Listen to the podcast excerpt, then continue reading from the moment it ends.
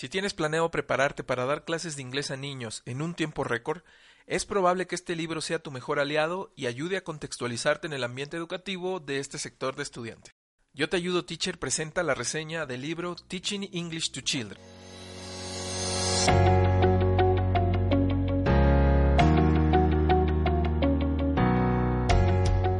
Comencemos con los datos generales del libro.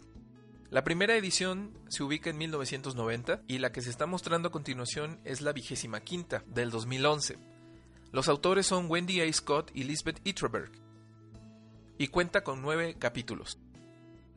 La editorial es Longman y cuenta con una serie para profesores llamada Keys to Language Learning. Este libro cuenta con nueve capítulos, de los cuales se desprenden los siguientes. El capítulo 1 lleva por nombre The Young Language Learner. Itreber plantea la división por edades de estudiantes en dos grupos, los de 5 a 7 años y los de 8 a 10. La razón es muy sencilla. Las características de cada grupo son realmente distintas poniendo como ejemplo el hecho de que ciertos niños del primer grupo aún batallan con la primera lengua, mientras que algunos otros del segundo distinguen perfectamente entre los gestos y sonidos con su respectiva interpretación.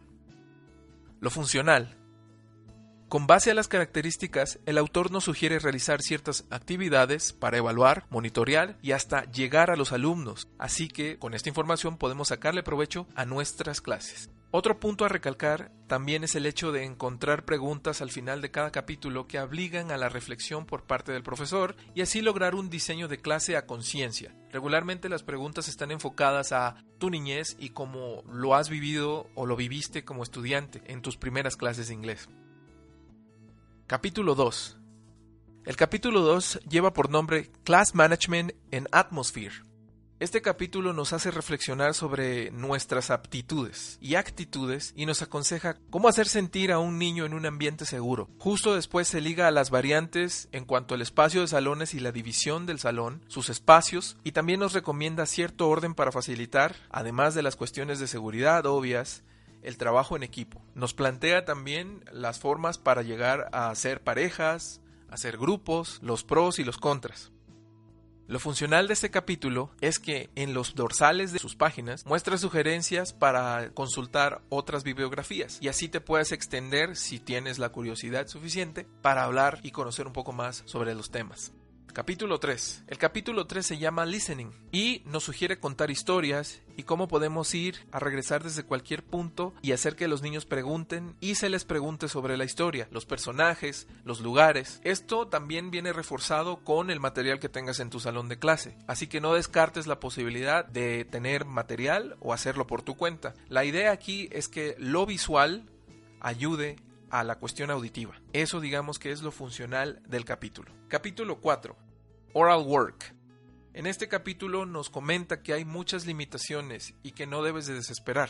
Como profesor entendemos que cada niño es distinto, algunos tienen algunos problemas y no estaría mal siempre tratar los problemas con normalidad. A partir de este capítulo se abren mucho más las sugerencias a actividades a realizar.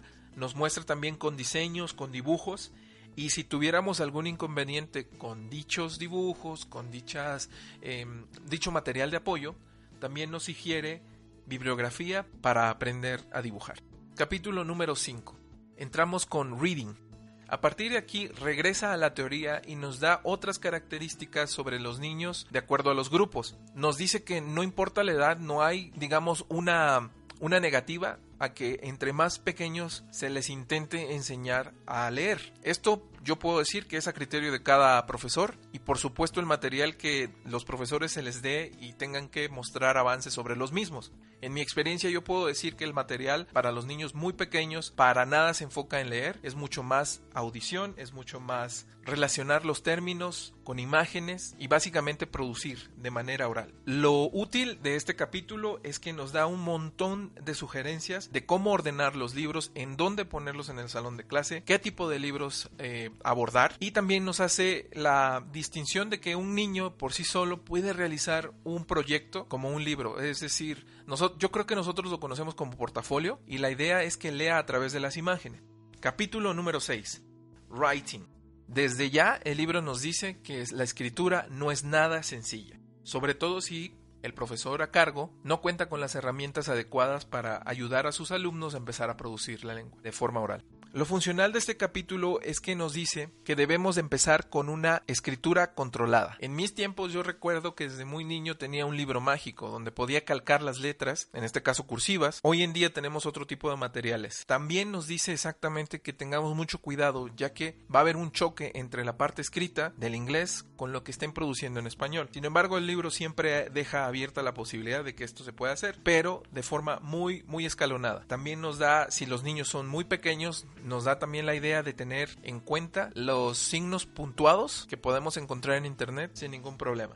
El capítulo número 7 se llama Topic Based Work y Trevor de nueva cuenta nos da la definición de este término. En la actualidad puedo decir que Cambridge está haciendo mucho por enfocarse a hacer este tipo de lecciones. Una forma muy sencilla de relacionar esto es con la bibliografía que cuento para dar mis clases. Puedo recomendar entonces el libro llamado Super Safari. Son animales de la selva, son muy agraciados, además de que en la bibliografía nos regalan material audiovisual, así como animaciones que los niños pueden ver si tienen la posibilidad, teachers, de hacerlo. El autor nos da los pros y los contras sobre este tipo de libros, sobre este tipo de material un ejemplo de topic-based work es cuando tenemos a nuestros personajes de nuestro libro de texto envueltos en una situación. Así los estudiantes ven los elementos alrededor, es decir, vocabulario, formas, colores, y de esa forma pueden ir relacionando esos términos a la hora de ayudar a estos personajes. También hay ejercicios, digamos, de cuestión motriz, los niños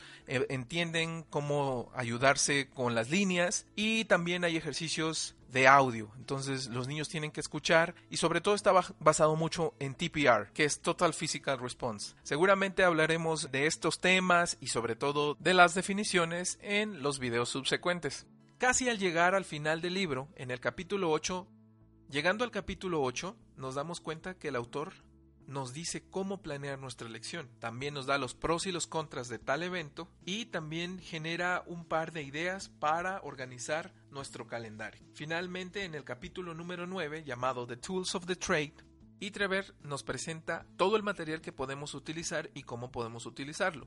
Nos da una explicación breve de cada elemento y obviamente lo relaciona con las unidades anteriores de acuerdo a lo que hemos visto hasta el momento. Para terminar esta pequeña reseña, debo decir que este es uno de los libros más funcionales que he encontrado, ya que te lleva a la practicidad sin dejar de fuera el contexto. Puedo recomendarlo ya que es un libro muy pequeño. No mencioné el hecho de que tiene 115 páginas y sus medidas ni siquiera sobrepasan el tamaño de una libreta profesional. Como lectura es muy sencillo ya que deja fuera todo tipo de tecnicismos y utiliza palabras muy sencillas de procesar. Si eres de los profesores que apenas está comenzando, puedo decir que es sumamente amigable y las ilustraciones ayudan mucho a entender. Como resumen, este libro cuenta y da trato de las cuatro habilidades importantísimas que un alumno debe desarrollar y nos da sugerencias que podemos probar. Definitivamente nuestro contexto es distinto, así que nos hace la sugerencia siempre de tomar la decisión de llevar a cabo tal o cual actividad. Hay que ser abiertos en este sentido. Yo era de los que al principio no creía en que puedo en que podía aplicar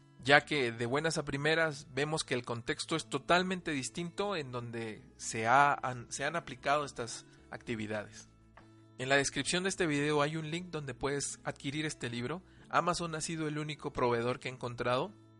Lamentablemente no hay otros. Y algunos links donde puedes estar suscrito a Script y otro link que es gratuito.